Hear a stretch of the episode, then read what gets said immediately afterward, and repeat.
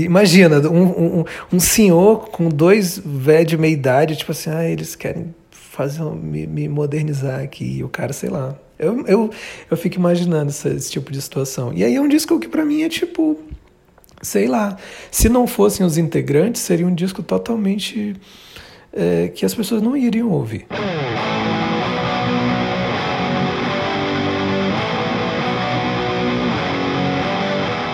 Oi, ouvintes. Bem-vindos e bem-vindas a mais um episódio. Inscreva-se no canal, aproveita para apoiar, tem vários links na descrição. Na descrição tem também os links para você encontrar esse podcast na sua plataforma de streaming predileta. E hoje eu estou aqui com João Lemos do Molho Negro. Olá, olá ouvintes. É, eu ia falar boa noite, mas olá a qualquer horário. Olá qualquer horário. Exato. Eu preciso acrescentar que o João é um dos padrinhos do disco, porque tem uma pergunta que foi ele que me deu. Então no final vocês vão saber, porque ela fica mais pro final. Foi ele quem me deu essa pergunta lá nos idos de mundo pré-Covid, em que dava para conversar com as pessoas na rua, em público. E a gente já estava fazendo aí o meio que o test drive piloto do programa e ele me deu uma pergunta muito boa que eu uso e as pessoas ficam super desesperadas na hora de responder. Vocês vão saber isso ela, mais pro ela final. causa um desespero essa pergunta? Causa. A Karen falou que foi difícil. É, o Rafa falou que foi difícil. É, geralmente as pessoas falam que foi difícil escolher uma coisa só para responder. Ótimo. Então deu muito certo. Que bom. Eu gosto de, de, de causar estresse. É, é rola estresse, é exatamente isso. E mais uma vez é um episódio estilo do Rafa, porque acho que dá uns. Em linha reta de Porto Alegre, onde eu nasci, para Belém, dá uns 4 mil quilômetros. Você nasceu em Belém? Eu nasci em Belém. Você já foi para Porto Alegre? Já, porque meu padrasto é de Porto Alegre. Então, Olha ele, ele é só. de Canoas, na verdade. Meu Então, Deus, Quando que eu era perfeito. criança, eu fui umas duas ou três vezes para Canoas. O que, que você sentiu? Era legal? Era chato? Era Eu muito gost- diferente? Eu gostava bastante. Tem inclusive uma, uma história, parece lenda, mas é real, que numa férias que eu fui, que eu devia ter, tipo, sei lá, nove anos. Eu, eu adoro cachorro, eu sempre gostei muito, assim. E eu consegui ser mordido por 10 cachorros em 30 dias, porque todos os cachorros que eu conheci, eles, tipo, eu, eu, eu ia perturbar tanto o animal que uma hora ele, tipo, meio que me dava um alerta, sabe? É, Então não foram, não foram mordidas sérias nem nada grave, mas foi assim, eu, eu tomei 10 advertências de animais nessas férias. E em nenhuma delas você pegou raiva, o que é, na verdade, Não. maravilhoso. Cachorros de Canoas, de Porto Alegre, de Tapes, de, Arimbe, de eh, Arambaré, de, de vários lugares levei, fui, fui agredido por animais. Olha só. Hoje em dia isso acontece ainda? Não, hoje em dia eu aprendi a, a ter um pouco mais de respeito e, e, e também saber a hora certa de, de, de, de provocar. De atormentar o cachorro. Exatamente, você tem que pegar ele desprevenido. Nossa, se eu fosse um cachorro, eu já tinha te mordido umas três vezes, porque eu tô imaginando o quanto você atormenta os animais. Mas, mas que bom que você não é. Exatamente. Que bom que eu, que eu sou um ser humano e posso falar. É, qual é o disco? Porque assim, a gente tá ouvindo isso em casa, pandemia, né? O pessoal, claro, muita gente já voltou a trabalhar, mas tem muita gente que pode ouvir isso aqui em um dispositivo e deixar uma trilha sonora no outro. Porque aqui no podcast a gente não pode pôr trilha sonora, senão o YouTube vai desmonetizar, o Spotify não vai deixar subir. E maravilha viver em 2020 no mundo capitalista. Então a gente pode escutar o podcast em um dispositivo e colocar uma trilha em outro dispositivo. O que é que vai ser a trilha sonora, o disco para as pessoas ouvirem de fundo no seu episódio? Eu quero que seja o Hyperspace do Beck. Acho que é o último disco do Beck. Eu procurei aqui, eu acho que eu quero que seja esse disco. Por quê? Porque eu acho que ele tem uma atmosfera qual eu acho que tem a ver com como eu me sinto agora. E eu vou usar dessa ferramenta. Maravilhoso. É, é sensorial, é que nem o ET, é uma coisa sensorial. Exatamente, eu acho que esse disco vai funcionar como o, o, o- esse disco do Beck vai funcionar como o azeite na panela para você ser fritado por uma hora de falação. Muito bom. É, lembrando rapidinho, disco arroba canalcena.com para contribuir para a discussão. Se você estiver escutando pelo YouTube, pode deixar um comentário lá também. É, você sabe o que veio fazer aqui hoje? Eu vim responder perguntas. Tá preparado? Nunca estou. Não tem problema, porque é assim mesmo que a gente vai. Uhum. Vamos lá? Sim. Eu sou a Maia e esse é o disco. musiquinha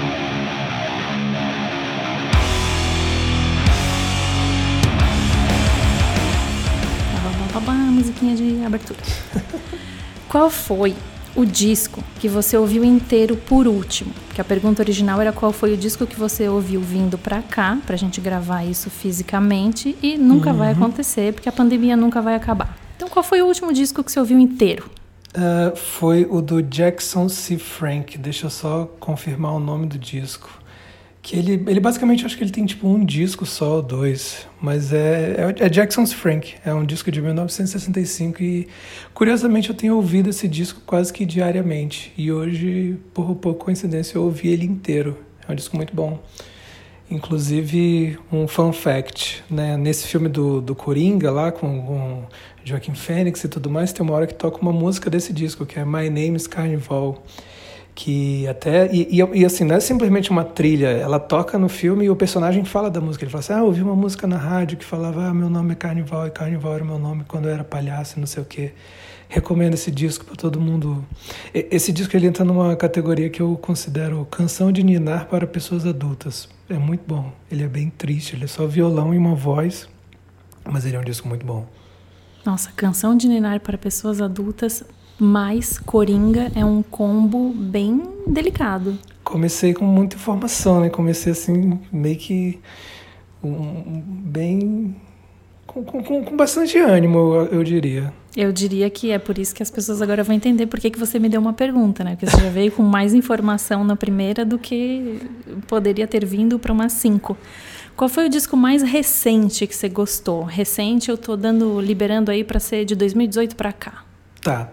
É, eu, eu gostei muito, na verdade foi uma banda, né? Você descobre a banda, você descobre o disco e você vai fundo, assim. Mas é uma banda que tem só um disco, que é o Viagra Boys. O nome do disco é Street Worms. É uma banda sueca. Engraçada, uma formação esquisita, é baixo, guitarra, bateria e tal, mas aí tem um, um meio que um teclado barra sintetizador, barra teremim, barra um monte de coisa, e um saxofonista. Mas a graça dessa banda é o vocalista. Ele é um cara, tipo, ele deve ser bem alto, não sei. E em tempo de ligações de Zoom e pandemia, a gente não sabe mais a altura das pessoas direito, mas. Exato. Mas ele é um cara bem curioso, ele é tipo, ele tem um monte de tatuagem, tatuagem na cara, não sei o quê, e todos os clipes exploram ele como personagem, assim, ele sempre tá com a mesma roupa, com óculos escuro ridículo, e é uma banda legal, assim, é uma banda sei lá, se você acha o Idols legal, porque o Idols é agressivo e, e, tem toda essa energia, o Viagra Boys é como se fosse uma banda tipo um Idol, só que eles resolveram ser sarcásticos ao invés de ser furiosos. Muito boa definição. É a versão escandinava do Idols com sarcasmo e não fúria e saxofone, que Exatamente. já deixa o sarcasmo bem aparente. É, tipo, você não, tu não vai conseguir ficar com muita raiva se tiver um saxofone ali no meio. Tu Exato. vai querer tirar uma onda. E vai querer ir no show, né? Porque você vai visualizar que no show vai ter um solo de sax. Exatamente. Sarcástico. Exatamente. Qual foi o primeiro disco do underground nacional que você ouviu? Então, eu quando eu vi essa pergunta, fiquei pensando e eu lembrei que o primeiro disco do Underground não foi nem um disco de uma banda, mas eu acho que foi um disco que acabou apresentando também para muita gente um monte de coisa, que era uma coletânea da 100% da UOL com da, era da UOL do provedor, né, via com negócio de internet e da 100% que é a revista de skate. E eu lembro que tinha, tipo, Garage Fuzz, tinha Street Bulldogs, tinha um monte de coisa, tinha Flat Cat, tinha é, Nitro Minds, e eu lembro que foi o meu primeiro contato é, mais próximo com as bandas que eu só ouvia falar os skatistas falando da pista, sabe? Ah, porque Sim. não sei o quê, o Dead Fish, eu falei, que porra é Dead Fish, velho? E aí, e, e, essa coletânea meio que me aproximou, assim. Dessa... E você já tinha banda? Eu tocava, mas assim, aquela banda de mentira, assim. Eu e um amigo meu que andava de skate ensaiando, tipo, os ensaios eram uma guitarra e um baixo, ou então, tipo, um violão e uma guitarra, e o Sim. violão era o baixo. Era tipo isso. Mas o disco funcionou para te, te abrir as portas, assim. Tinha muita banda ali, né? Sim, sim. Era, era, acho que tinha era aquela coletânea. Eu lembro até hoje que começava com um cara assim: Oi, eu sou o Turco Louco, não sei o que, não sei o que, não sei o que. E ele fala, tipo, tinha uma é introdução da coletânea. Isso mesmo. E era isso, quase 30 músicas, eu acho, 20 e tantas músicas. É, coletânea salvava a vida da gente nos anos 90, anos 2000. Sim. Era incrível, né? Tem um disco que você só foi ouvir assim uns 10 anos depois do lançamento. Não, não vale disco que foi lançado antes de você nascer. É disco que realmente que eu tava assim, vivo. Tava vivo, né? O uhum. disco tava lá e você, ah, não tô afim de ouvir isso aqui, mas depois de um tempão você foi ouvir. Tem, tem, tem, tem um, tem um amigo meu é, o, é, o, é o Vladimir, ele é diretor de cinema e tudo mais, e ele sempre me perturbou muito com o Asian Dub Foundation. E eu ficava tipo, ah, foda-se essa banda. E, mas aí, recentemente, tipo, em pandemia já, eu parei pra ouvir aquele More Signal, More Noise e. Cara, eu gostei. E eu lembro de, eu de, ter ouvi? saído. Eu lembro de ter saído na MTV e tudo, mas assim, foi uma banda que eu nunca dei moral. É uma banda estranha, é uma banda, sei lá, meio eletrônico, é bem eletrônico, na verdade. É como se você misturasse um Beast Boys com um Prodigy, assim. E eu, eu confesso que agora me pegou, assim. E provavelmente se eu tivesse ouvido na época não teria me pego, não. Pois é, tá aí uma banda que então agora eu vou ouvir, porque nunca me pegou. Eu sempre tive essa imagem de que era eletrônico. Nem levava tanto pra esse lado mais Prodigy, assim. Eu achava que era um eletrônico mais genérico, mas agora vou ter que ver qual é que é. É que os hits são muito bons. É isso, é isso que eu não ah, esperava. Eu esperava, entendi. tipo assim, ah, um disco, qualquer coisa. Mas tem, tem uns três, quatro hits no disco, assim, que é, que é bom pra caramba. Beleza, vou dar uma chance. Fala pra mim, é, sempre tem que dar uma chance. Às vezes passa 10 anos, não funciona, às vezes passa 20 e funciona. Assim, tem, tem coisa que você precisa ouvir depois. Fala pra mim o disco de uma banda que voltou e te surpreendeu. Essa é uma das, uma das coisas que, que, que, eu, que, eu, que eu vou falar mais de uma vez, provavelmente, nesse programa. O disco de uma banda que voltou e me surpreendeu, eu, eu, eu vou colocar o Freedom do Refused nessa, hum. nessa ocasião. Mas vai dar briga. Vai dar, vai dar briga porque tem, tem várias. Enfim, essa, esse disco me surpreendeu. Me surpreendeu esse disco existir.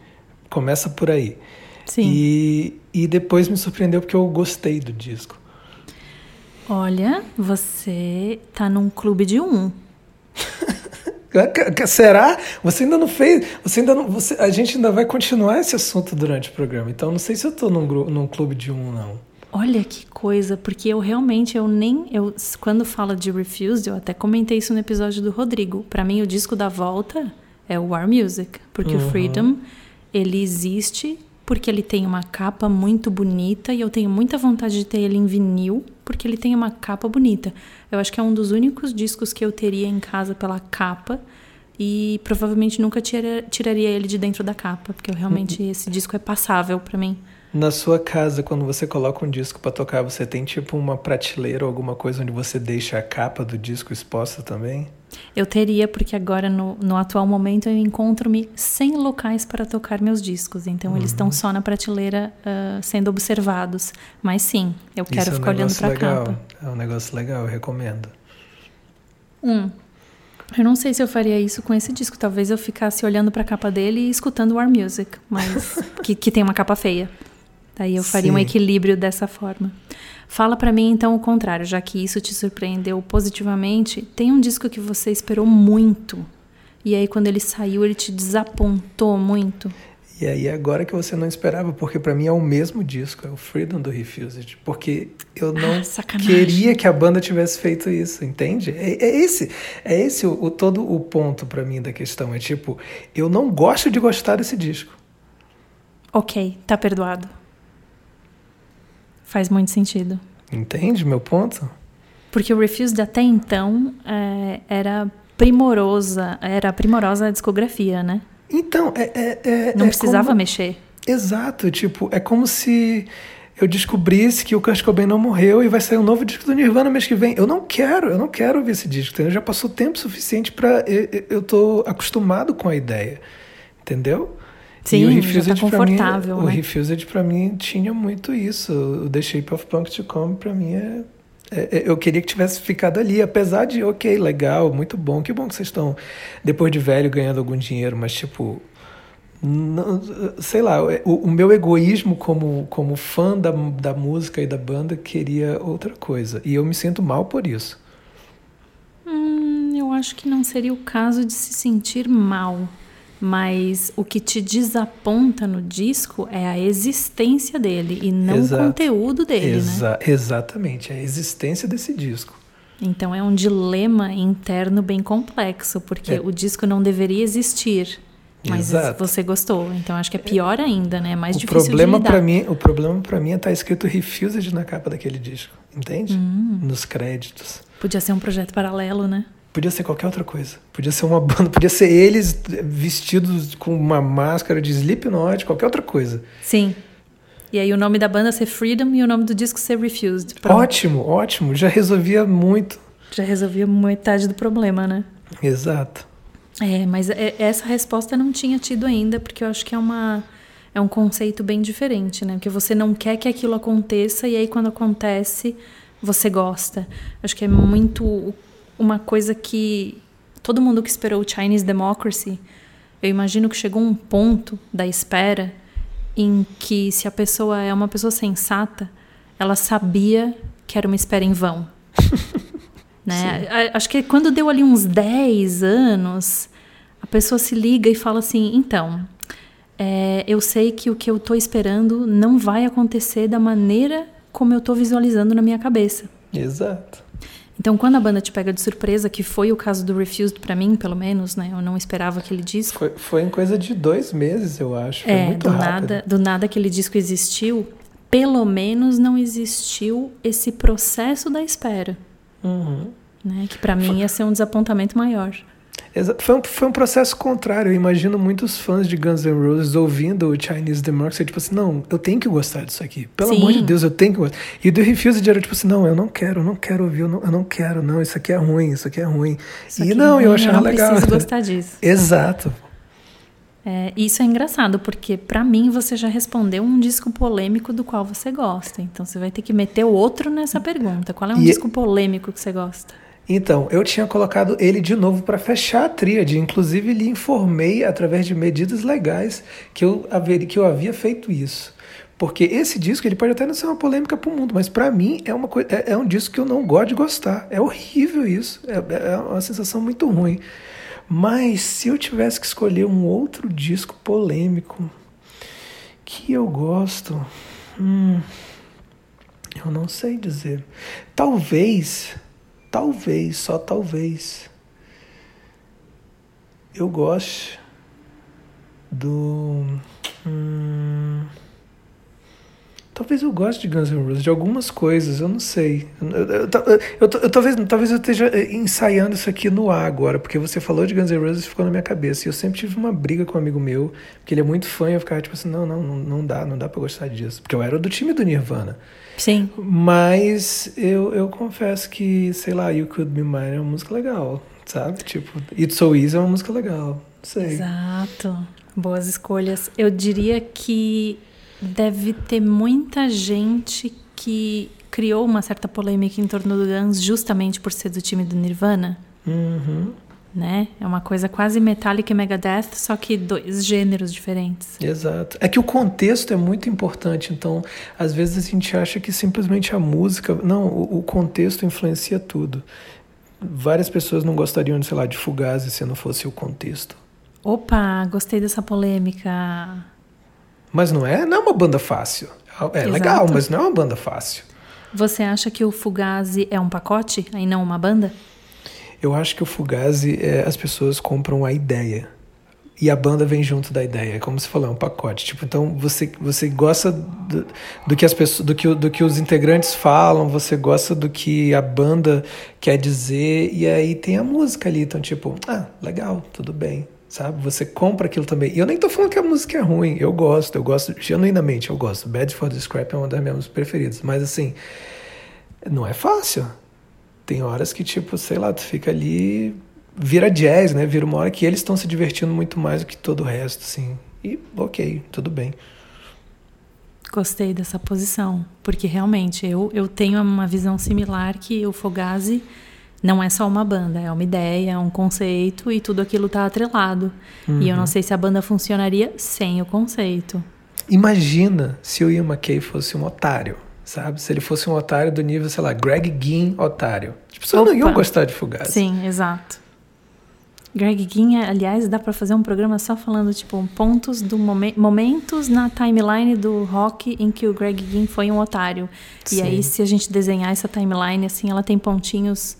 É uma linha pontilhada. Todo, todos os momentos. Mas, saindo um pouco da polêmica, mas não saindo, o disco de um super grupo, que para você não foi nada super.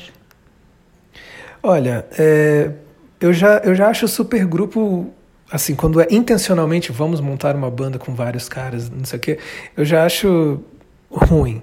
É, e o termo colo... supergrupo já é nojento. Né? Já né? é errado. É legal quando acontece de alguma maneira. Tipo, Rage Against the Machine, pra mim é um supergrupo, mas eles não eram ninguém antes de ser o Rage Against the Machine, né?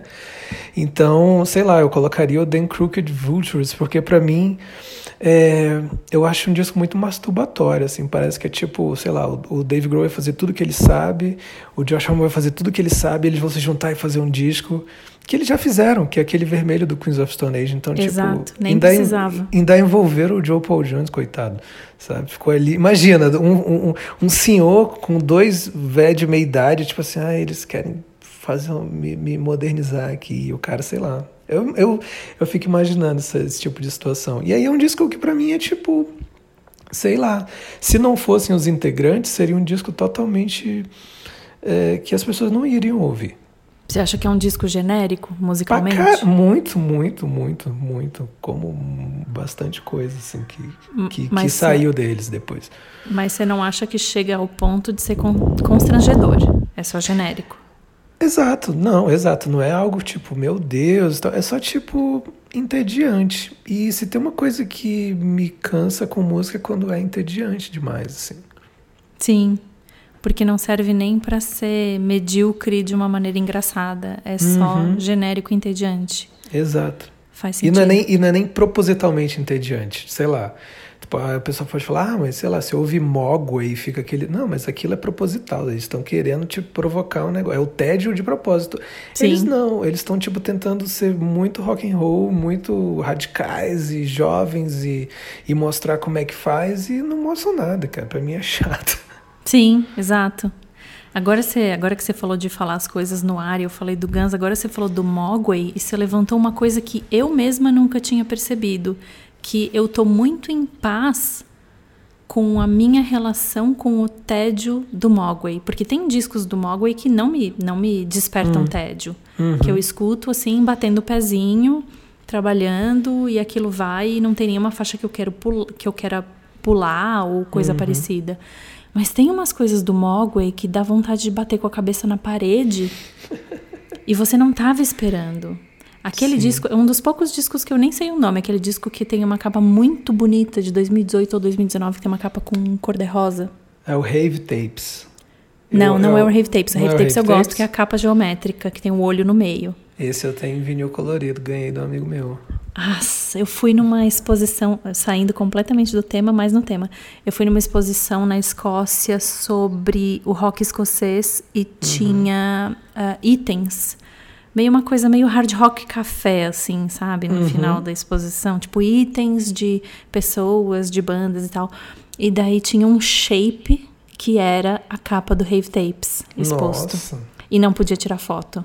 Você sabia então, que tem shape do Nick Cave? Eu queria muito ter um shape do aí, Nick ó, Cave. Imagina você andando de skate todo de preto, de capa. Tem que andar com uma capa. Não ia é possível. Ia ser muito bom. Ia ser muito bom. Com o shape do Nick Cave. E aí eu parei na frente do, do shape, que era a capa do Rave Tapes, e pensei, bom, eu não vou tirar uma foto clandestina agora, então eu vou ficar uns 5 minutos aqui absorvendo isso para não esquecer, porque eu nunca mais vou ver esse shape. Sim. E realmente, nunca mais. Mas o que eu tô falando é um outro, é uma capa que tem uma, um tipo um sol cor-de-rosa, uma é coisa redonda every, rosa. Every Country Sun. Eu, eu Esse com, aí. Consegui abrir aqui pra ver, é isso. Esse disco me dá vontade de bater com a cabeça na parede durante a duração dele inteira. mas eu tô em paz com isso. Nunca vou. Ele não vai manchar a discografia do Mogwai para mim. É um tédio que é bem-vindo, mas Sim. é um tédio. Uhum. Então, você levantou um ponto muito importante também. E qual é para você o disco mais superestimado da história? Talvez isso crie alguma polêmica, mas eu já tive discussões e conversas por horas com isso, mas para mim é um In Útero. E não porque ele é um disco ruim, não é porque ele é um disco ruim. Ele é um disco muito bom. Mas é porque as pessoas adoram falar que, ah, mas quando o Nirvana fez um útero, um útero que é não sei o quê. Só que é, em um contexto geral, o útero só existe porque existiu um Nevermind. Então, assim, ele é superestimado nesse aspecto, não como obra específica, mas eu não consigo dizer que o Útero é o melhor disco do Nirvana, porque um disco mudou a vida dos caras pro resto da vida, e o outro ele fala, beleza, agora a gente pode fazer um disco como a gente quer, mas teve um disco que permitiu que isso acontecesse. Entende o meu ponto? Eu entendo o seu ponto e eu quero inclusive perguntar se você lembra, se você sabe de cabeça, argumentos de pessoas que dizem que o In Utero é melhor. Ah, porque a banda, porque, ai, porque pegou e não fez o disco pop, porque o Nevermind é um disco super pop, é um Kurt Cobain muito generoso, pegando ali um monte de música boa que ele podia diluir em três, quatro, cinco discos, falando, não, vou colocar todas em um disco só. E aí ele fez, e aí tem tipo In Bloom, Smell Teen Spirit, Come As tem um monte de coisa, e o In Utero é um disco onde a banda pode se permitir experimentar e, sabe, tem aquelas doideira e, e barulho, e aí chama o Steve Albini para fazer um disco do jeito que eles querem, que depois teve que ter, ser remixado um monte de coisa, porque a gravadora não deixou, mas assim, é, essa, essa, esse fetiche que, sei lá, muita gente tem com o processo de criação de uma obra, como se fosse mais importante do que de fato a obra, e, e eu estou num momento que eu não acredito nisso. Eu acho que o processo ele só é mais importante do que a obra se a obra for interessante o suficiente para as pessoas visitarem o processo e tentarem entender o processo. Porque se for só o processo ser interessante e a obra ruim, as pessoas não querem saber. Né? Isso vai me fazer des desmembrar essa pergunta em várias partes, porque eu pensei em várias coisas agora e uma delas é: você acha que se o processo é interessante, as pessoas, isso vai despertar nas pessoas um sentimento de busca do processo, tipo a pessoa vai ouvir o disco e vai falar: "Meu Deus, eu preciso saber como eles fizeram isso". Então, se a obra é interessante, sim.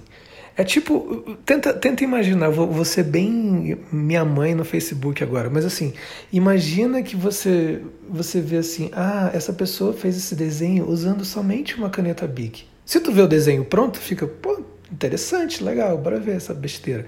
Mas é, o processo por si só, às vezes, não é interessante. Ah, essa banda gravou tudo na fita, nesse estúdio maravilhoso e tal, não sei o quê. Aí tu vai ouvir o disco, tu, é muito mais fácil tu se decepcionar do que você ouvir um disco bom o suficiente para que você vá, não, pera, eu quero saber a história dessa parada, eu quero ir atrás disso aqui, entendeu? Entendi, fez sentido. E como eu não quero perder aqui, não quero sair em nenhuma tangente, segurando isso dentro da, da relação entre o In Utero e o Nevermind, eu quero saber se você acha que existe uma certa uma certa ideia assim, quando as pessoas falam que ah, o In Utero foi quando a banda se permitiu experimentar, porque daí eles já estavam consolidados, podiam fazer o que quisessem, se eles quisessem uhum. fazer um disco de forró, a gravadora uhum. ia vender. Uhum. Quando as pessoas falam isso, parece que a gente tinha uma bola de cristal que sabia que o In Utero ia ser o maior disco da primeira metade dos anos 90. Hum. E eu tenho certeza que quando o, o In Utero não, desculpa, o Nevermind Uhum. É, falar desse jeito do In Útero insinua que todo mundo sabia que o Nevermind ia ser daquele tamanho e que a banda ali não estava experimentando, que a banda ali estava direcionando o que estava fazendo. Você não acha que isso reduz um pouco o tamanho ou o processo de ter feito o Nevermind? Eu acho, se eu compreendi exatamente o que você o que é você que eu me pontuou, perdi, né? Desculpe. Não, não, mas, mas se eu compreendi, é assim, o que eu acho que as pessoas adoram é, é muito mais fácil você colocar as coisas em perspectiva, você julgar isso. um Nevermind quando o Nevermind já existe. Isso, mas você isso. fazer um Nevermind é, um, é uma tarefa muito árdua, que eu nem digo que, assim, as pessoas acham, as pessoas adoram ver o Nirvana como algo muito acidental, e eu não, não enxergo dessa maneira. Até lendo, enfim, biografia e tudo mais, existia uma vontade de que, de que aquilo acontecesse. O que não existia é uma compreensão, talvez, da magnitude que as coisas iam tomar e a falta de preparo para lidar com ela. Sim, sem dúvida. Mas, mas existia uma vontade. Então, aquele um, um Nevermind é uma banda que, tipo, ensaia por muito tempo, passa anos para fazer suas melhores músicas e consegue descarregar aquilo tudo em um disco. O In Útero que vem depois é tipo assim. É um, é um fôlego, é tipo assim, nossa, pera, agora a gente pode respirar. Entende? Sem dúvida. Mas, mas fazer um Nevermind é um negócio que talvez a banda nunca conseguisse fazer de novo, mesmo se tivesse continuado. É difícil, é bem difícil. É, é que eu acho que tem, tem vários pontos de vista e todos eles são válidos, porque quem tiver uma cópia ou tiver acesso a uma cópia, procura na internet, né? Olhar o Journals, que é o livro que fizeram facsímile dos diários do Kurt Cobain. Hum. É, você olha aquele disco e você sabe que ele está planejando uma coisa da magnitude do Nevermind na cabeça dele desde que ele é um molequinho. Exa é esse o meu ponto, é exatamente. Esse é o ponto, né? Exatamente. Ele tem 12 anos e ele já quer fazer o Nevermind. Ele não sabe o que, que é o Nevermind e ele não sabe como, como, como aquilo vai ser concretizado. Mas aquilo já está dentro da cabeça dele. Não então, é acidental. Exatamente, é um ponto. É, é, é esse disco, para mim, consegue atingir um ponto de sublimação, de, de um monte de coisa. Ele conseguiu sublimar basicamente uma geração inteira em, sei lá, menos de 40 minutos. Isso é, é, isso é muito difícil exatamente. de fazer, sabe? E aí, quando vem o Útero, é um disco que ele pode fazer. Uh, talvez mais sobre ele, talvez mais sobre tipo, não, beleza, agora eu posso falar de outras paradas, eu já consegui explicar minha vida inteira em um disco, sabe? Eu tenho essa sensação. E, e eu acho que é muito como eu falei, é muito fácil você julgar um disco em perspectiva e principalmente, já voltando para um, um ambiente mais raso, tipo assim, ah, eu não quero achar que o melhor disco é o disco que o meu irmão que escuta pagode gosta também, porque ele conhece Smell Like Teen Spirit, entendeu? Também tem esse ponto um pouco mais mesquinho, Sim. que eu acho que faz parte da equação, mas, cara, eu gosto de música pop, para mim é inegável aquilo, é... É, é, eu, eu, tenho, eu respeito aquele disco de uma, de uma forma, sei lá, genuína mesmo eu vou amarrar o assunto Nirvana, mas vou puxar isso da música pop, porque o que eu queria dizer só é que, de certa forma, o resumo dessa conversa Nevermind versus em outro é uh, um dos maiores mitos da música ali naquela época é que o Nevermind é acidental. Uhum. Né? Aquilo estava na cabeça dele desde sempre. E já que você falou que gosta de música pop, Outra coisa que eu queria perguntar é: você acha que um disco tem mais valor quando você precisa entender ele ou não? Essa questão da música pop é só ouvir, curtir, dançar e bater o pezinho? Eu acho que a relação que a gente tem com música acaba sendo muito fluida, então eu só posso responder isso por mim, certo? Eu não posso responder Lógico. isso pelo resto do mundo. Para mim, é, me agrada quando isso é feito. Enfim, eu tenho uma banda que basicamente trabalha sobre esse conceito 24 horas por dia, que é o seguinte: eu quero que você dance, eu quero que você se divirta e eu quero que você goste da música. Mas é, se algum dia você parar para ouvir ou prestar atenção, você também pode chegar a outras conclusões. Então, para mim, as duas coisas são importantes. O pop só pelo pop, eu, eu na verdade assim, é, não é que eu goste de música pop porque só por gostar de música pop. Eu acho, eu gosto da música pop porque eu acho uma ferramenta muito eficiente. Eu vou te dar um exemplo. É, as pessoas, por exemplo, adoram falar ah, porque o Legião Urbana, não sei o que, da, da, da, da. A gente foi fazer uma live no Hangar 110 um dia desses e eu tava na frente, eu tava na frente do hangar esperando, pra, porque a gente tinha que ficar fora para depois entrar. E sabe o que, que aconteceu? Passou um cara, tipo um catador de lata, alguma coisa, tipo assim, carregando um saco gigante. E tava tocando num boteco, tava tocando tipo Faroeste Caboclo. E o cara passou na minha frente cantando a música assim, ó, inteira.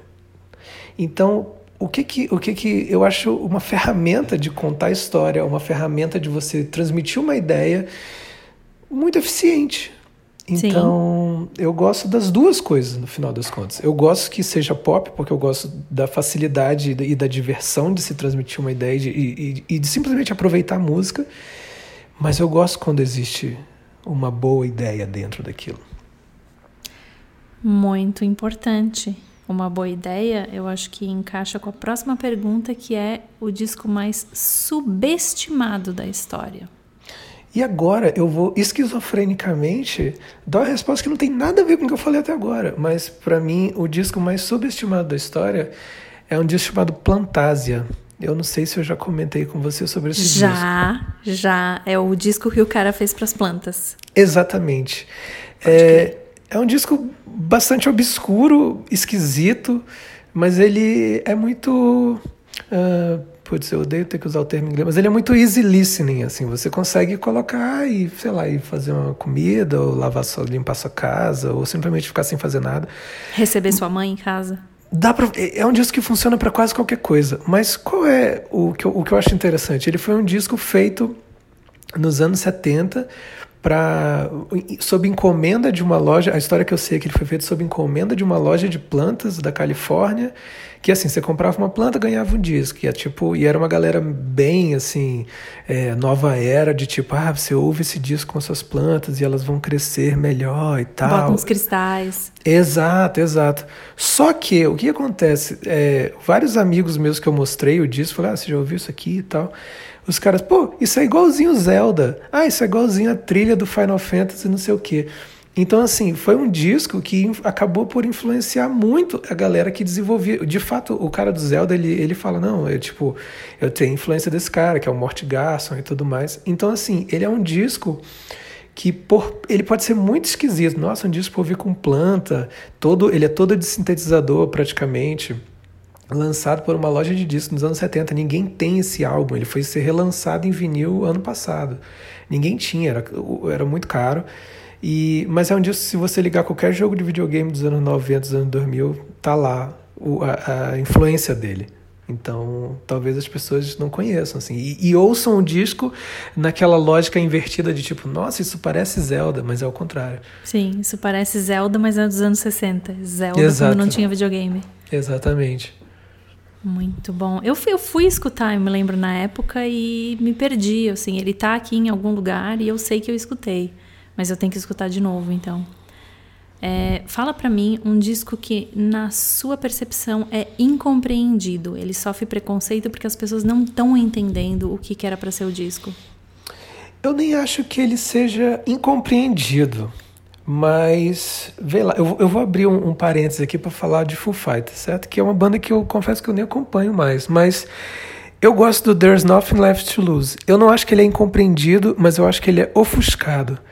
Porque, Ofuscado, boa. Porque, porque o The Color and the Shape é um disco que, tipo assim, todo mundo que gosta de Foo Fighters, sei lá, mais de 10 anos, não, aquele que é o disco, tá entendendo? Virou Sim. como que um, um, um, um, statement, uma declaração, você fala, não, esse disco é o disco que é bom. Mas esse disco, o There's Nothing Left to Lose, eu acho um disco muito...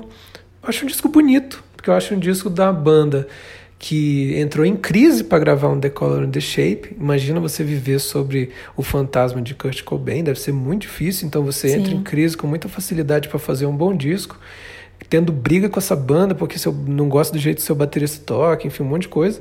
E aí você vai e depois disso você resolve pela primeira vez na sua vida ser uma banda de verdade. Tipo assim, Exatamente. não, você vai tocar bateria, eu vou tocar guitarra e a gente vai ficar aqui em casa e vai gravar.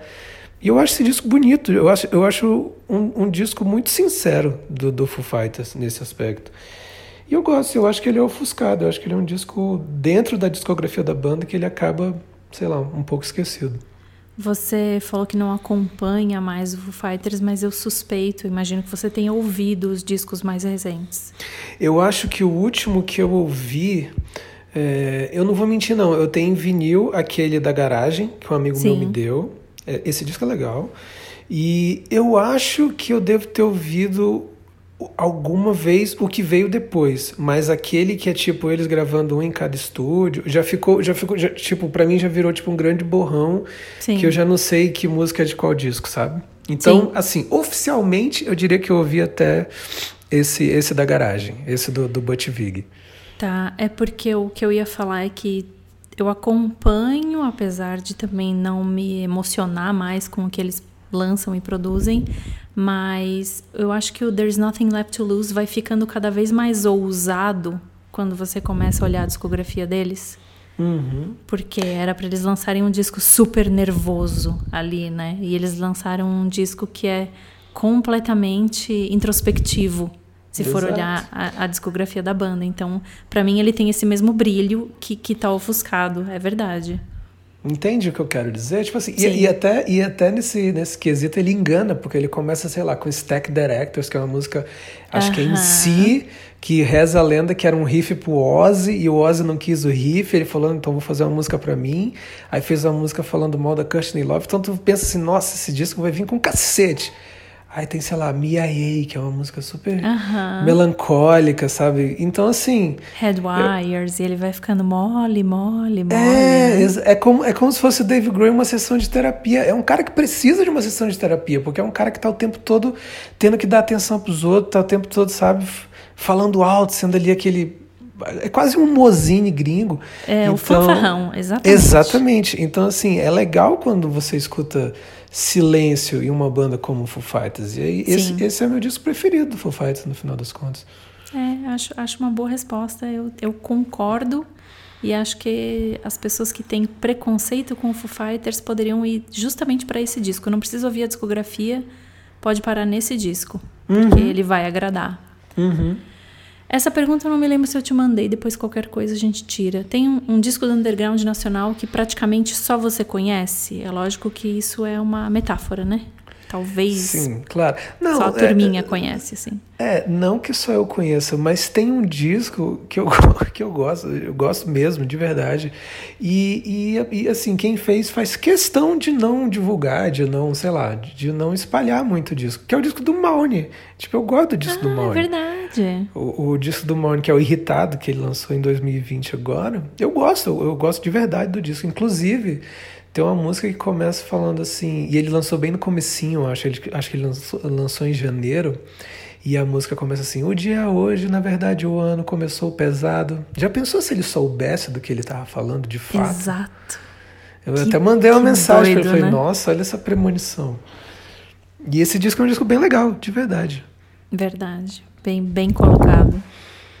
Um disco que se perdeu na pandemia, né? Uhum. É, e, e, assim, e até em certo aspecto intencionalmente, assim, uma questão de tipo, não, eu, eu gosto de gravar, eu gosto de fazer isso aqui, eu lancei, pronto, tá tudo bem, tá tudo bem ser assim. Exato. Eu acho que tá tudo bem ser assim de verdade, mas já que se eu tenho a oportunidade de divulgar, eu quero. Eu quero que o Mauro ganhe uns centavos de Spotify. É isso mesmo, né? Aquele 0,0008. isso.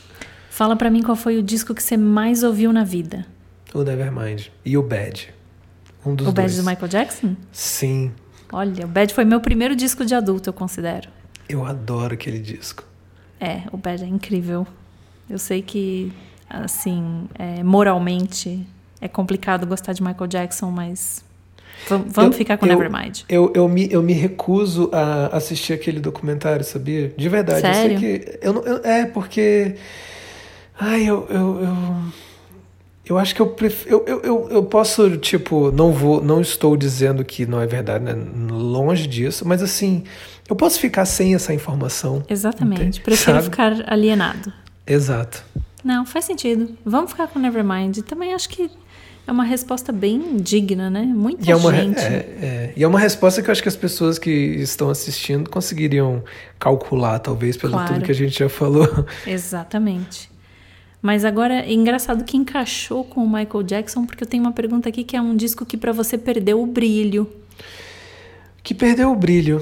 Eu vou. Aí vai ser bem pessoal. O, um dos primeiros discos, CDs, assim, que eu lembro de ter ganho com, sei lá, 12 anos, 10 anos de idade, foi uma tia minha me deu um Americana do Offspring. E eu ouvi muito esse disco, tipo incansavelmente. Foi um disco que eu sabia tocar todas as músicas na guitarra e eu, sabe? Tipo assim, eu fui obcecado por pelo menos um ano por esse disco. E hoje é um disco que eu ouço. Eu, obviamente, tenho um, uma memória afetiva do disco, mas é um disco que eu ouço e para mim soa bastante datado mesmo, sabe? É, é, é meio engraçado até. Então, talvez eu colocaria ele. Entende meu ponto? Entendo o seu ponto e quero até perguntar: você acha que às vezes se a gente obceca demais e fica. Não é que é ouve demais, mas é que ouve um disco sem dar intervalos para outros discos, a gente acaba enjoando? Com certeza. É, né? Com, com certeza. Eu um, sinto isso também. Um dia, um dia desses eu fui fazer uma caminhada e eu praticamente fiquei uma hora ouvindo a mesma música. E aí, sei lá, depois. Eu, eu, te, eu, eu, sou obsessivo nesse ponto. Sei lá, se eu tô fazendo a caminhada e eu. Ai, parei no sinal. Volta a música, eu quero ouvir a música inteira. Tá entendendo? Sou meio doido? Então, eu, uma vez eu passei mais ou menos uma hora ouvindo a música. Isso já aconteceu com álbuns também. De, sei lá, de estar tá fazendo alguma coisa no computador e ouvir três vezes, quatro vezes o mesmo álbum, sem ah, perceber direito. E, e aí, um belo dia, parece que vira uma chave e fala assim: Eu não consigo mais ouvir esse disco por pelo menos alguns meses. Sim. E aí, quando você volta a ouvir, a relação é legal, mas ela é um pouco diferente também. Sim, então, eu acho entendo, que, que, é. que isso é possível, assim. É, eu, eu, eu vejo isso acontecendo.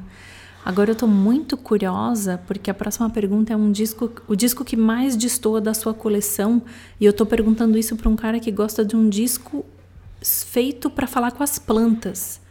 Então, já já estamos num disco que destoaria de qualquer coleção, mas qual é o Sim. disco que mais destoa da sua coleção? Ah, eu vou puxar para a questão de. Eu tenho um acervo de, de, disco, de fato mesmo, e eu vou me, me, me, me, fazer valer do uso da palavra disco. Então, eu tenho é, um compacto da Celi Campelo, O Cupido, eu tenho o disco compacto também do Gugu, ensinando a dança do pintinho amarelinho, e eu tenho o vinil da TV Colosso. Você pode escolher um desses três. É eu tenho, eu tenho, eu tenho essas obras. Eu vou piorar a sua situação e dizer que se você falasse do Sérgio Malandro na trilha daquele filme que tem o Faustão e que o Sérgio Malandro tem uma música, aí sim eu ia respeitar. Eu vou atrás desse. Pode deixar. Mas, mas eu vou ficar com. Qual foi o último? Eu, a TV Colosso, vinil TV TV Colosso. Colosso. Eu vou ficar com a TV Colosso. Perfeito. É um ótimo disco. Ótimo. É, eu tô até, fiquei até perdida agora pensando é um, na Priscila. Se você pensar, é um, um, é um exercício de. Como a gente estava falando de música pop mais cedo, é um exercício muito doido, porque são profissionais fazendo aquilo, colocando. Sim. Canta agora com voz de cachorro. Como é que canta com voz de cachorro, meu irmão? Pensa nisso. É? Que louco, né? Parece e, simples, mas não é. E que vida maravilhosa ganhar royalties em cima disso. Pena que hoje não tá no Spotify, né? Exato. Mas vai estar. Tá. É só a gente falar que o algoritmo já pega no ar e ó, tem que pôr. Já tem que pôr, exatamente.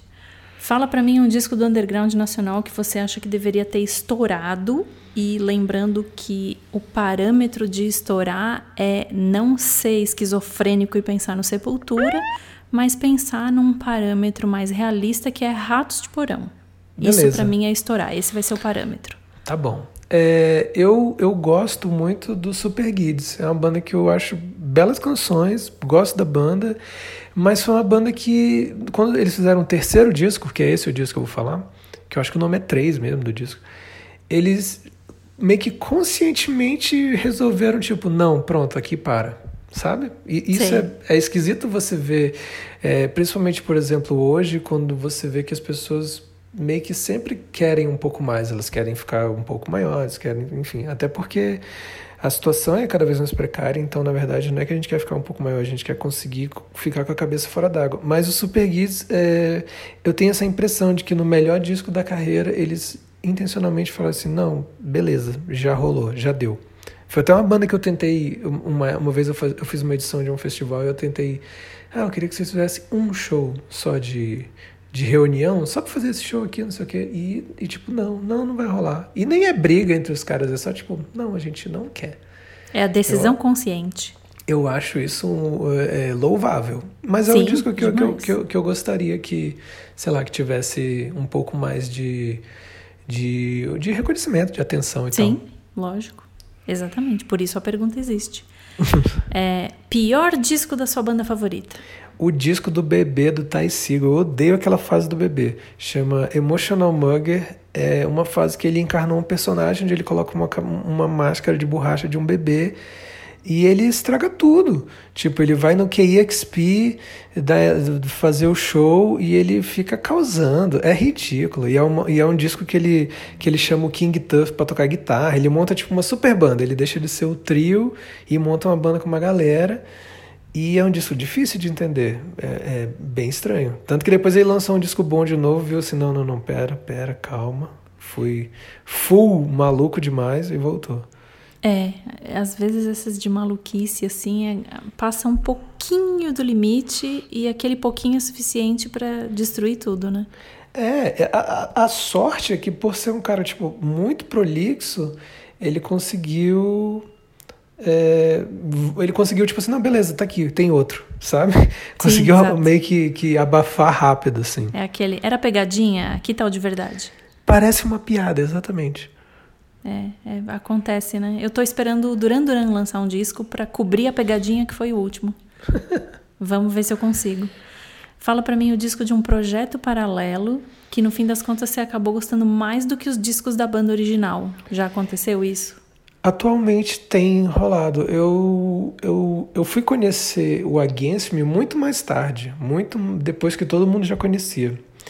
Mas eu hoje em dia acho que eu escuto mais o disco da Laura, o disco solo lá, o Laura Jane and the Devouring Mothers, uma parada Sim. assim. E eu acho isso bem legal. Eu, eu, eu acho intimista, acho. É tipo um Against Me sem talvez um, um, pouco mais. Um pouco, com um pouco menos de firula, com um pouco menos de informação, assim. E eu gosto Sim. do Against Me também. Mas eu achei esse disco legal. É um disco de canção, assim. E geralmente esses discos me pegam. É, eu, eu conheci, não conheci, mas eu me interessei pelo Against Me tarde também. Então eu ainda não dei espaço para o trabalho solo da Laura, porque eu ainda estou uhum. nesses últimos vai, três anos eu tô digerindo o Against Me e por enquanto tá bom para mim. Então, talvez o disco da Laura seja esse disco da minha pergunta de um disco que você só vai ouvir uns 10 anos depois de lançar. Sim, sim. Claro sim. que não vai levar 10 anos, mas por enquanto eu ainda não precisei abrir essa porta. Então, eu tenho, eu tenho eu paciência. Tenho, eu tenho um amigo que. Foi, e, e, e, tem uma curiosidade. Outro, segundo fun fact do programa. O primeiro show desse projeto foi um show no CCSP quando a banda veio, o Against Me veio tocar aqui no Brasil, né? É Acho que uns dois anos atrás. E Foi, aí 2018. Ela, e aí ela aproveitou e falou: Não, então eu quero fazer o um show aqui do, do meu projeto, meu primeiro show. Aí fez um show no CCSP. Tipo, um Pode amigo crer. meu até foi e falou: Nossa, mas parecia uma grande gig, assim, o baixista e o baterista estavam meio, tipo, esquisitos. Eu falei: Não, mas é porque era o primeiro show, eles, é, é, eles nunca tinham tocado essas músicas. Eu falei: Ah, olha aí, tá vendo? Se você foi nesse show, você foi num, num show, talvez, talvez histórico. Olha só. Que incrível. Eu, eu lembro disso, é que na verdade eu não lembrava, mas realmente isso aconteceu. Temos aí Brasil, São Paulo para o mundo. Ó. Oh. E agora chegamos no momento de apadrinhamento desse podcast, que é a pergunta que você me deu. Ótimo. Que é o disco que você gostaria de apagar da memória para poder ouvir de novo pela primeira vez. E eu sei qual é, mas eu vou fingir que não. Então, beleza. É o The Shape of Punk to Come, do Refused. Porque a primeira vez que eu ouvi foi de uma forma muito caótica, inclusive que me, me distraiu no, no, no momento, assim. E, e, é um disco que eu queria ouvir de novo porque eu acho que. Na verdade, eu queria fazer isso várias vezes. Eu queria. Eu ouvi ele, sei lá, eu tinha 15 anos de idade. E eu ouvi pela primeira vez. Aí eu queria ouvir de novo, sei lá, aos 25, e depois aos 32, e depois aos 40. Sabe? Eu queria que a cada Sim. etapa da minha vida eu queria ouvir esse disco de novo pela primeira vez, para ver o efeito que ele causaria. Porque eu acho que é um disco que tem, pelo menos para mim, para minha pessoa, assim, eu acho que ele teria conteúdo para me impactar de formas diferentes ao longo da vida. Então, para você é mais importante ouvir ele de novo com novas referências do que ouvir ele de novo lá naquela situação, voltando no tempo e tendo 15 anos. Uhum. Sim, sim, eu queria ouvir de novo hoje, pela primeira vez. Sim, com as referências que você tem hoje. Sim. É, é incrível, né? É um disco que, para mim, não tem muita palavra para descrever, assim. Você escuta ele pela, eu imagino uma pessoa escutando ele pela primeira vez e ficando um pouco catatônica no final, assim, não uhum. tem muito o que falar. É, é, o efeito meio planteja de hoje talvez você ouvisse e falasse, ah, mas tem um monte de banda que, que, que meio que faz isso e tal, mas tá, volta em 97, tá entendendo? Tem, tem várias coisas assim. Sim, lógico. E eu acho, eu acho interessante isso, eu acho eu acho dentro da discografia da banda, se você pegar as coisas que vieram antes, não tem nada a ver, sabe? Existiu um, um, um salto é, criativo maluco ali que acontece poucas vezes em história de bandas e, e no caso do Refused, principalmente se você é, eu acho que você já deve ter visto aquele DVD que é o Refused Are Fucking Dead. Eles falam que todos eles eram muito individualistas. Eles tinham bandas onde eles faziam tudo e tudo mais. E aí e o Refused é a primeira banda que eles falam: não, aqui a gente vai dividir a parte criativa por igual. Então aquilo é uma construção de quatro pessoas por igual e tudo mais. Então um salto daqueles sem querer parecer exagerado, mas é algo que acontece muito pouco, é algo que acontece, sei lá, com os Beatles acontece, sabe? E é, é, difícil. Você sair de uma banda que, sei lá, do hardcore que ficava tocando pump the brakes, pump, pump the brakes, para lançar um disco como aquele, é difícil fazer isso também. É, você falou e eu fiquei aqui tentando pensar em outra banda que eu ache que tenha feito um salto criativo similar e eu não consigo pensar em nenhuma. Eu, eu consigo lembrar de três, vamos lá. Nossa. Eu consigo lembrar do Refused, ok. Dos Beatles, que é o, talvez o exemplo que vem na cabeça de todo mundo, e dos Beast Boys, talvez. O que, que, que, é eram... para você o salto criativo do Beast Boys aí, do hardcore pro rap? É, e conseguir. É, é, porque o que acontece? O, o, lembra aquela pergunta que você falou, ah, o conteúdo ou ser pop por, por ser pop, etc? Sim. O Beast Boys meio que fez um pouco isso, tipo, já existia ali o conteúdo, beleza. Já existia ali uma ideia de que não, a gente quer falar alguma coisa, a gente tem algo para falar aqui. Mas faltava ser pop. E quando eles encontram o Rick Rubin, eles vão até pro pop demais. E, e, foram depois meio que o resto da carreira do Beast Boys é tentando achar o ponto, o equilíbrio entre o bom gosto e, e ser pop e também ter algo para falar e etc. E eu é acho verdade. isso um, um, salto, um salto não é qualitativo, mas um salto criativo, uma, uma, uma guinada de direção que é legal, que é difícil às vezes acontecer nas carreiras. É muito mais fácil você ver uma progressão mais natural ou mais previsível, né? Do que esse tipo de coisa de do nada que, pô, virou rap, sabe? Imagina os caras ouvindo, virou rap, sabe? É, não, é a mesma coisa que o molho negro virar rap no próximo disco. Exato, Vai é como pegar você, todo mundo de é surpresa. você ouvir um disco do Racionais de hardcore ano que vem. Que? Sabe? É, tipo, é meio chocante. Mas é maravilhoso. É Sim. chocante, mas é maravilhoso. Exato. Continuando na ficção científica, então já que a gente já apagou o Refuse da sua memória, o The Shape of Punk to Come para você ouvir de novo, que disco que você gostaria de apagar da história? E essa pergunta tem duas escolhas aí, duas ramificações. Pode ser apagar da história por motivos egoístas, como a gente já estava falando antes, tipo, Uhum. não, eu não quero que ninguém precise passar por isso, né? Eu não quero que ninguém ouça esse disco porque é um lixo. Ou pode ser por motivos de ficção científica mesmo, de querer ver o rumo das coisas mudar. Eu acho que você sabe a minha resposta também. E o disco que eu queria apagar da história, por- pelo, pelo segundo motivo, por uma questão mais de, talvez, de curiosidade em relação à projeção do futuro, eu queria apagar o Mamonas Assassinas da história. E por inteiro. O que é que, o, o que, é que mudaria? Eu acredito, e, e eu não estou falando isso só da minha cabeça, eu ouvi isso o Miranda falar, no sentido de que a gente vinha, talvez, é, pela.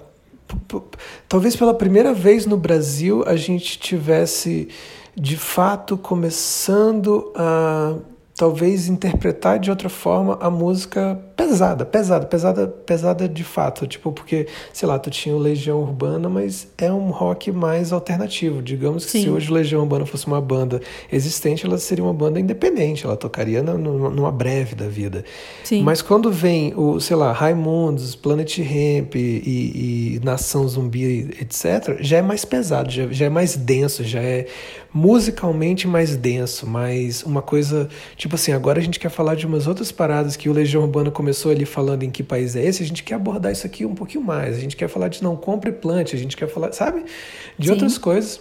E aí vem aquele negócio e, e meio que tipo fica todo mu- é, é como se fosse uma pandemia é tipo 2020 dentro do, do, do, do- da, da música do, do rock que viria a ser o rock mainstream do Brasil quando tava tipo assim vai acontecer alguma coisa Eu, na verdade assim poderia até não ter acontecido uma grande coisa mas talvez as pessoas pensassem Talvez as pessoas tivessem uma interpretação diferente do Sepultura hoje. Talvez as pessoas tivessem uma interpretação diferente do Planet Ramp, do Nação Zumbi, sabe? De, de várias coisas.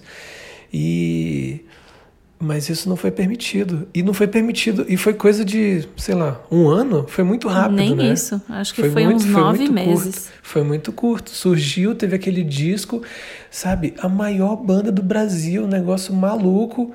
E, enfim, óbvio, não, não estou comemorando tragédia nem nada, mas assim, muito repentino. E aí, pô, acaba. E pronto. E agora o que a gente tem é chorar pelos mamonas assassinas. Ah, mas tem tudo. Não, a gente não quer, a gente quer chorar por esses caras. Ainda tem isso, né? Sim, lógico. É, acho que apesar de não querer, tem um certo requinte de crueldade no que você falou, porque essa interrupção que eles fizeram no caminho do rock foi, do rock foi muito breve e terminou em tragédia.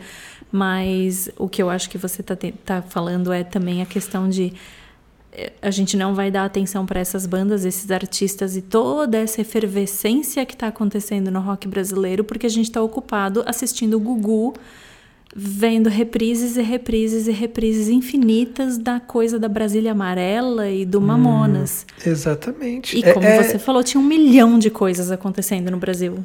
É um meme, é, é, um, é um Bolsonaro, é, sabe? É um negócio tipo chega e distrai de tudo. Não é, não é, não é como Exato. se fosse uma banda. Tipo, não, beleza, tem essa banda aqui também que é meio ridícula, mas tudo bem. Não, era um negócio que tomou de assalto a, a, o, o, a, TV, a TV, a rádio, tudo. Não tinha mais espaço para nada. Pra era nada, só sim. mamonas assassinas o tempo todo.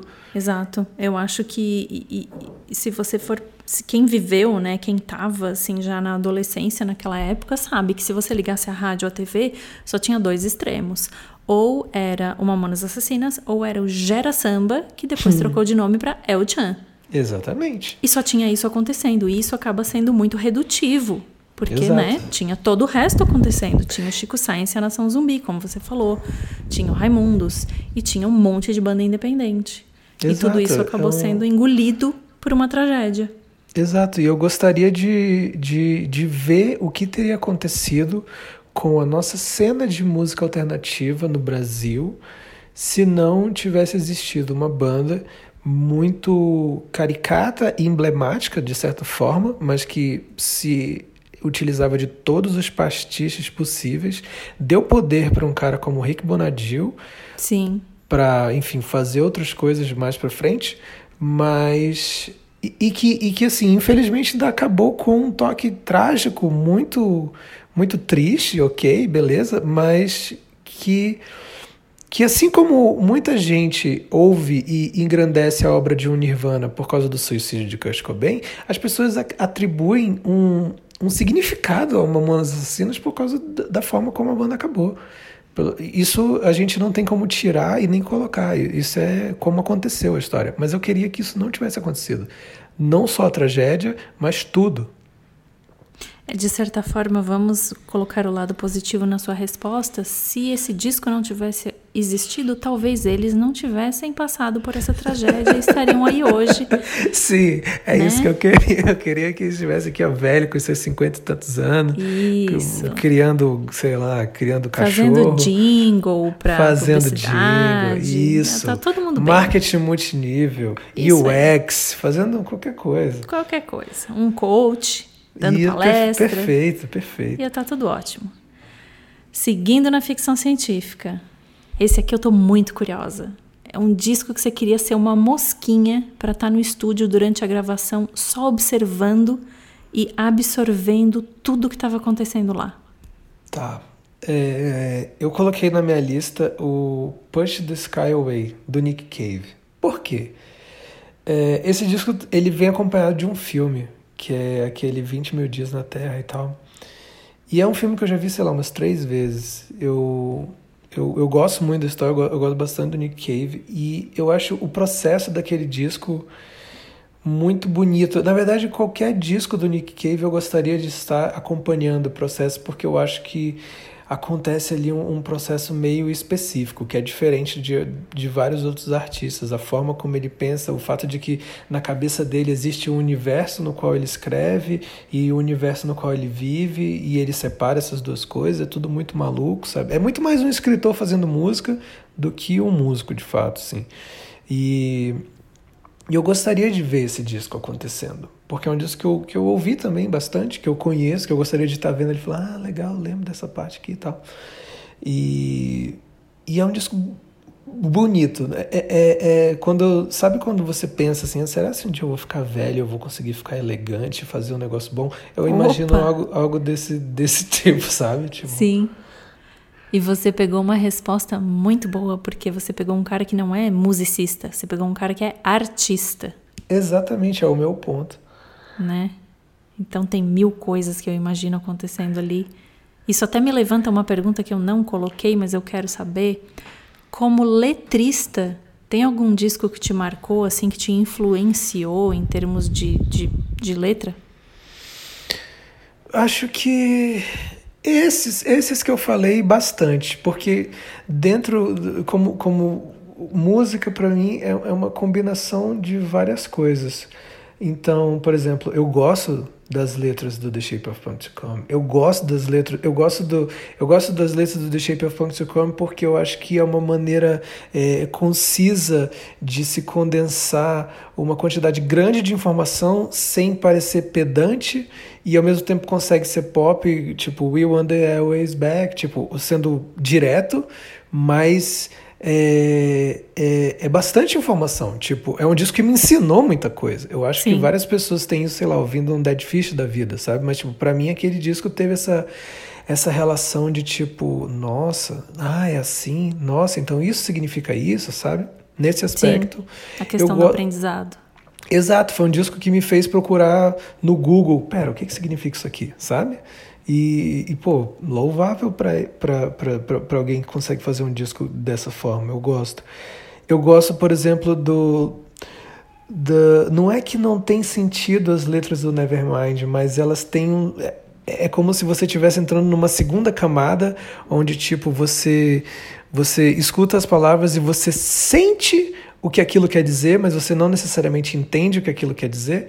Não sei se, se você já teve alguma relação assim com música ou com literatura. Sim, mas, faz sentido. sabe? Ela te dá uma sensação, mas ela não te dá aquilo esmiuçado. Exatamente, ela não te explica. Ela só, tipo, é como se fosse um olhar que você cruza com um estranho no, no meio da noite ou na rua ou em alguma coisa você, não foi falado nada, mas tipo, existiu alguma tensão aquilo, alguma eletricidade naquele, naquele momento.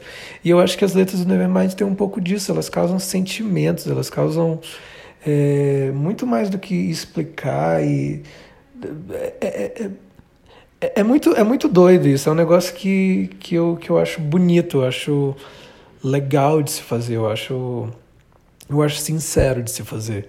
Sim. E, e no caso de um disco como, sei lá, Push the Sky Away do Nick Cave, eu acho genial a capacidade de se contar histórias fora de si mesmo, que é uma coisa que para mim eu tenho um pouco de dificuldade de tipo eu, eu consigo, quando eu sou mais genuíno, eu tô falando sobre mim. E o Nick Cave consegue ser muito genuíno falando sobre uma pessoa que não existe, sobre uma pessoa que trabalha, uma moça que trabalha na rua e não sei o que, da, da, da, da, e ela tem um diário, sabe? Tipo, umas, ele consegue criar um, uma história, um universo, e nada daquilo existe. E ele consegue contar o que ele quer através de, de, de usar esses personagens, esses bonecos, assim. Eu acho isso interessante, eu acho isso difícil, eu acho isso requintado. Por isso que quando eu falei, ah, será que um dia eu consigo fazer algo bom, algo não sei o quê, e tô até rio, é no sentido de tipo, eu miro isso porque isso é algo que eu não consigo fazer hoje.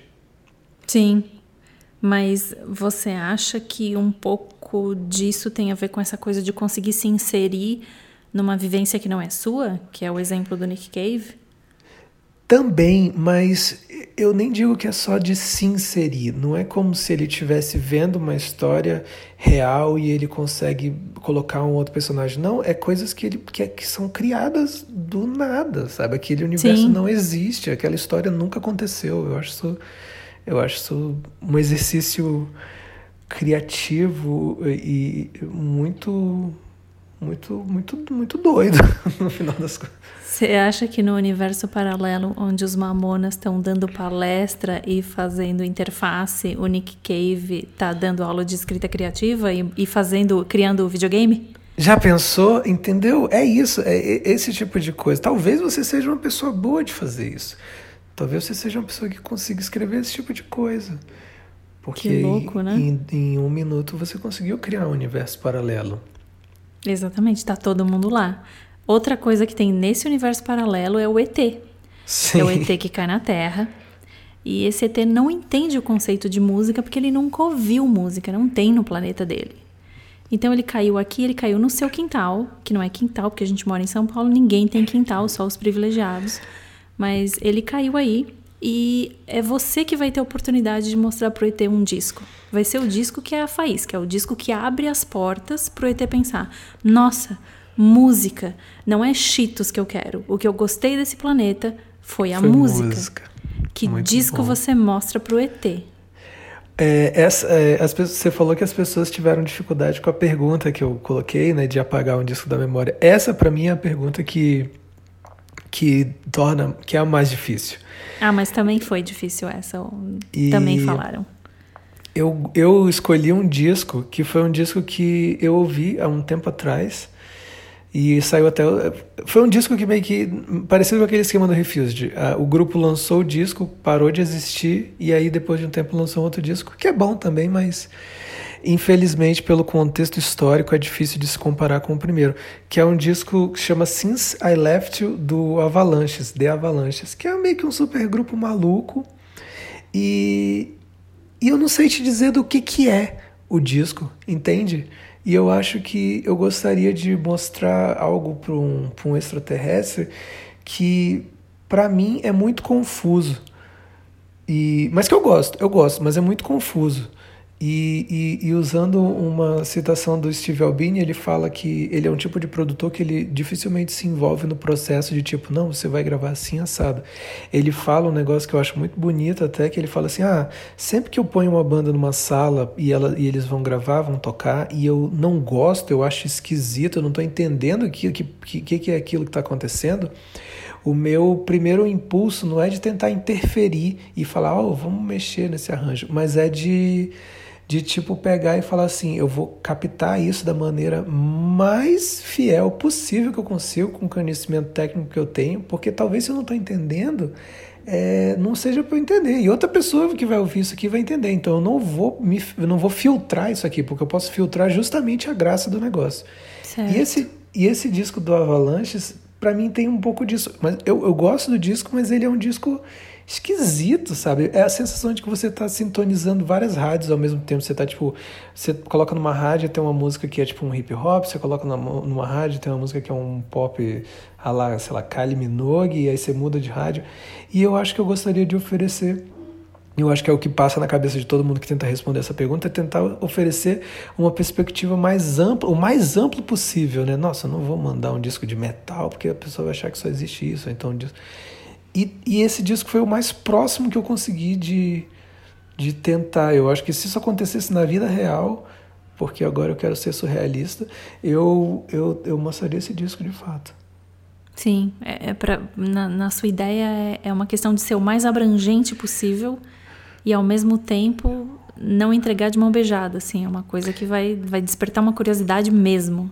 Exatamente, exatamente. É mostrar, tipo assim, existe tudo isso aqui, mas ainda assim você está se defrontando com 1%. Imagina que você você chegou no outro planeta, você meteu a mão e pegou um punhado de terra, e aquele punhado de terra tem tipo todas as cores que você já viu. Mas você olha ao seu redor e você está cercado disso. Então é meio que essa sensação. E eu acho que música para mim tem essa sensação.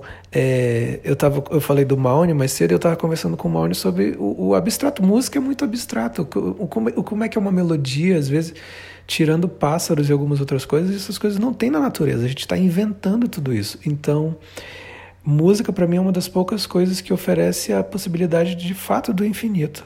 E eu acho que é uma, uma tarefa muito difícil apresentar isso com um disco só, mas esse disco talvez cumprisse o mínimo. Mas só de falar entre a música e o infinito, eu acho que o ET já caiu sentado nessa hora. Ele já nem sabe mais por onde começar. Já é, muita, é muita coisa. Considerações finais. É legal, é difícil de, de, de fazer, é um exercício intelectual intenso, porém muito divertido. E eu achei legal, divertido. Espero não ter, não ter deixado nenhum ser humano entediado ou alienígena, porque existe essa possibilidade. Exato. Se dermos sorte, tem ETs escutando esse podcast e tendo uma visão mais positiva e carinhosa da Terra. Tem alguém que você queria desafiar para estar tá aqui? Eu quero fritar os neurônios de Ciro Sampaio. Eu quero ver Ciro Sampaio sofrendo nesse programa e trazendo respostas que uma pessoa como ele seria capaz de trazer. É, você acha que ele vai precisar de um tempo de preparo? Sim, mas eu acho que também pode ser muito divertido e interessante ele ser pego de surpresa em alguns aspectos. Ah, ótimo! Vou, vou fazer com ele uma sacanagem, vou tirar umas três, quatro perguntas, vou jogar na hora, vamos ver. Pela experiência psicológica. Sim também chamado de tortura psicológica, né? Porque tem Isso. muita gente que já me falou que, meu Deus, por favor, me passa todas as perguntas antes com muita antecedência, porque eu preciso pensar nisso com muito carinho e muita atenção. Sim. Mas vou botar o Ciro na, na panela, então. Ótimo. Eu agradeço sua participação.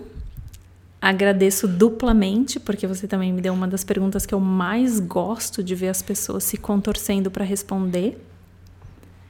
E encerro esse episódio com esse duplo agradecimento. Muito obrigado, é muito divertido brincar disso. Brincar não, porque é coisa séria. Seríssimo? É muito sério. Eu, eu, estou, eu, me, eu estou vestido formalmente para essa ocasião e, e é muito sério. Sim, estamos de sapato. Estamos que nem o Refused, all dressed up. Eu estou all dressed up and ready to go. Exatamente. Então tá, muito obrigada e até o próximo episódio, gente. Disco é um podcast independente apresentado por mim, Maya Melchers. O roteiro desse episódio foi feito por Maya Melchers.